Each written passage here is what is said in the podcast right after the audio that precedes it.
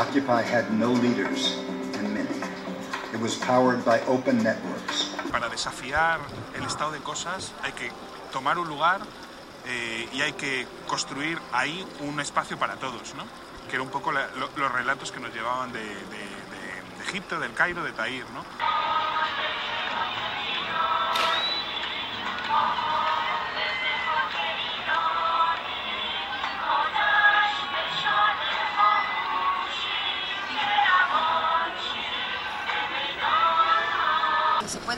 Montón de un montón de cosas y pueden surgir un montón de ideas en el espacio ocupado.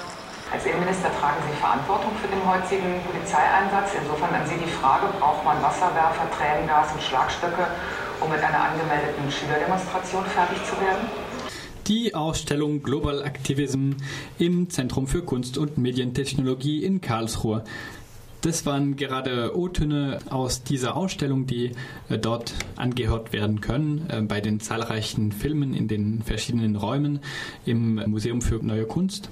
Da haben wir heute Auszüge aus Interviews mit Andreas Beitin, Kurator vom Museum für Neue Kunst, und Peter Weibel, der Kurator des Zentrums für äh, Kunst und Medientechnologie Karlsruhe. Andreas Beitin erklärt zunächst die Herangehensweise bei der Ausstellung Global Activism. Als wir die Ausstellung konzipiert haben, haben wir uns natürlich schon auch überlegt, äh, was wir in der Ausstellung zeigen. Und wir waren uns eigentlich von Anfang an einig, dass wir hier äh, keine Reenactments durchführen wollen, also nicht sozusagen die Proteste hier nochmal neu aufführen, weil das natürlich auch gar keinen Sinn machen würde, wenn man irgendwelche Proteste, die in Asien, die in weiß ich wo in aller Welt stattgefunden haben, hier nochmal nachspielen. Deswegen ist es natürlich eine sehr stark auf dokumentarischem Material beruhende Ausstellung. Wir haben sehr viel Fotomaterial, sehr viel Videomaterial, teilweise Videomaterial, was von den Aktivisten selber aufgenommen worden ist, wo die Aktivisten selber quasi eben auch als Filmemacher sozusagen agieren. Und äh, das zeigt eigentlich auch sehr schön diese Vermischung von Kunst, von künstlerischen Aufzeichnungsstrategien und eben tatsächlich von Aktivismus, von Demonstrationspotenzial. Und das war uns ja auch ein großes Anliegen mit dieser Ausstellung, einen erstmaligen Überblick über die weltweiten Protestformen und Protestkulturen zu geben. Die Ausstellung im ZKM gibt es schon seit Mitte Dezember. Es wird noch bis Ende März im ZKM bleiben. Global Activism. Es gibt Kunstwerke, die von Aktivisten selber gemacht wurden. Es gibt auch eine ganze Reihe von Plakaten und sonstigem Material von Demonstrationen, die auch da gesammelt wurden und zu sehen sind. Wir hören jetzt Peter Weibel, der Kurator des ZKM, zu den Zielen dieser Ausstellung über Global Activism. Aktivisten wollen ja immer etwas bewirken. Was wollen Sie mit der Ausstellung bewirken? Erstens möchten wir mit dieser Ausstellung Global Activism eine Landkarte entwerfen, eine Landkarte in Raum und Zeit, dass die Leute sehen, wann hat dieser globale Aktivismus angefangen und wo findet überall statt. Und dafür haben wir eben auch einige technische Innovationen eingeführt, große, große elektronische Landkarten, wo man sieht die Weltkarte. Und auf dieser Weltkarte sieht man dann im Jahre 89 einige Punkte auftauchen, wo die ersten Proteste war. Und da sieht man im Laufe der letzten zwei Jahrzehnte, immer mehr Punkte immer schneller auftauchen. Ne? Das heißt, man kann erkennen, dass diese Bürgerbewegungen in globalen Ausmaße nicht etwas sind, ja, was einmal aufgetaucht ist, irgendwo entlegen und dann wieder verschwindet, sondern es nimmt zu. Die Frequenz, die Dichte nehmen zu. Das heißt, immer mehr Bürger an immer mehr Orten der Welt protestieren gegen ihre Regierungen. Das ist ein schrecklicher Befund. Und diesen Bewusstseinszustand möchten wir gerne den unseren Besuchern äh, übermitteln. Ist es nicht ein Widerspruch in sich, so etwas wie Aktivismus in ein Museum einsperren zu wollen? Es ist vollkommen richtig. Nur muss man sagen, jede Ausstellung ist der Widerspruch in sich. Jede Aktion, jedes Happening, ja, jede Musikaufführung ist die Aktion in der Zeit. Ja. Und man findet sich halt immer dann zusammen, ja, um zumindest an einem Ort für einen bestimmten Moment die Zeit festhalten zu können. Wenn Sie eine Ausstellung anschauen ja, über die Kultur der Etrusker, ja, über die Kultur der Ägypter, auch hier gibt es die Menschen nicht, ja, auch hier gibt es die Zivilisation nicht mehr, es gibt nur mehr Spuren und Bruchstücke. Jede Ausstellung ist eine Ausstellung von Bruchstücken und Spuren. Diese Idee darf man nicht erst äh, festhalten, wenn es darum geht, zeitgenössische Prozesse zu dokumentieren. Das heißt, diese Ausstellung ist, wir zeigen nicht den Menschen, Wir zeigen die Dokumente von Menschen. Wir zeigen nicht die Proteste, wir zeigen die Dokumente, die Spuren von Protesten. Und dabei zeigt die Ausstellung Global Activism auch nicht nur Dokumente über Protesten, sondern hat einen Schwerpunkt auch auf aktivistische Kunst gelegt, die laut den Kuratoren der Ausstellung in diesen Protesten allgegenwärtig ist in den letzten Jahren. Kunstwerke, die von den Protestierenden selber gemacht werden oder von aktivistischen Künstlern. Wir haben Peter Weibel weiter gefragt, was für ihn der Unterschied zwischen politischer Kunst und aktivistischer Kunst ist. Politische Kunst wird ja von Profikünstlern gemacht von vornherein für das Galerie- und Museumssystem. Ne? Ich schätze politische Kunst sehr, weil sie ist auch ein Instrument der Aufklärung. Ne? Aber mir geht es wirklich darum, den Unterschied zu machen zwischen der politischen Kunst des 20. Jahrhunderts und der aktivistischen Kunst des 21. Jahrhunderts. Und hier sind es eben keine Profikünstler, die aber auch keine Werke herstellen für Galerien für Museen. Ne? Dass wir hier im Museum das zeigen, haben Sie schon gesagt, ist ein Paradox. Aber ich sage noch einmal, wir zeigen nicht die Werke, wir zeigen die Spuren, ja? wir zeigen die Dokumente dieser Werke. Weil die Werke selbst verflüchtigen sich in Raum und Zeit. Wir haben den Kurator des Museums für Neue Kunst im ZKM, Andreas Beitin, gefragt, was für ihn der Highlight der Ausstellung Global Aktivism ist. Da gibt es viele schöne Arbeiten, die ich äh, ganz toll finde. Ich meine, natürlich findet man eigentlich natürlich alles toll, aber einige findet man besonders spannend. Also natürlich besonders beeindruckend ist die, diese große Installation von Mark Bollinger, diese 45 Meter lange Installation, die er ja nachgebaut hat nach einem Protestcamp von einem Friedensaktivisten, der zehn Jahre vor dem britischen Parlament protestiert hat, äh, wo sich letztendlich auch so ein bisschen die, die Absurdität des, äh, der Wirklichkeit darstellt. Denn der Friedensaktivist, der zehn Jahre seines Lebens geopfert hat, um gegen den Irakkrieg zu protestieren, der ist letztendlich bestraft worden, indem die Polizei sein Protestcamp abgeräumt und vernichtet hat.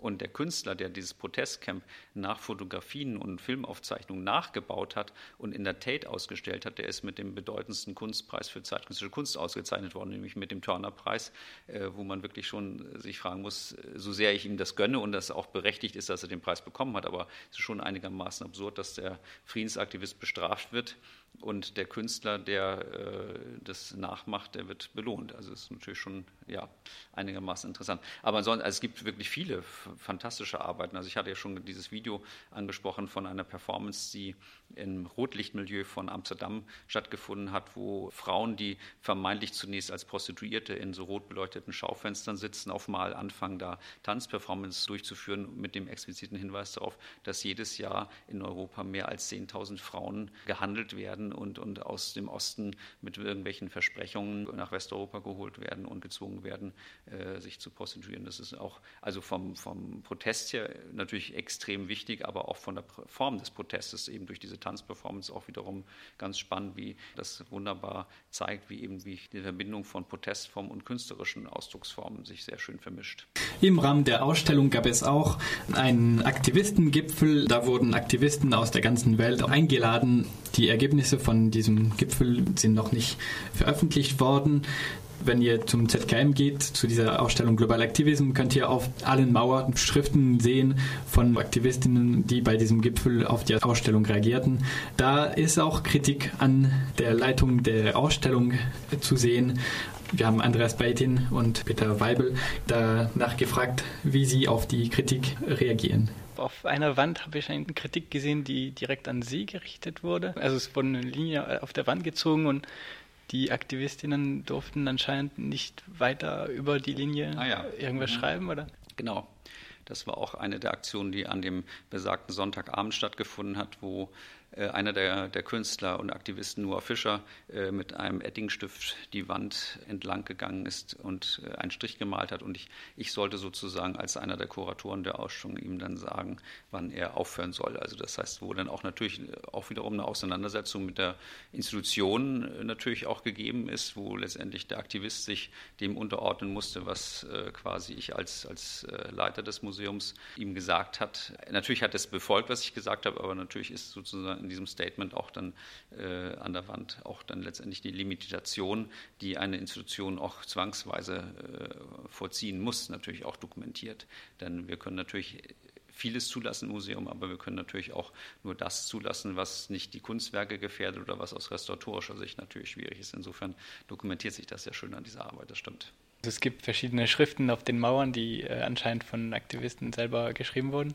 Darunter habe ich ein paar Kritiken an der Leitung gesehen, zum Beispiel die Frage, ob die Ausstellung nicht horizontaler geplant werden konnte. Klarerweise ist für viele Aktivisten von vornherein ein Museum ein neuralgischer Punkt, wenn nicht ein Dorn im Auge, weil ein Museum ist ja eine Institution, und zwar noch dazu vom Staat bezahlte Institution.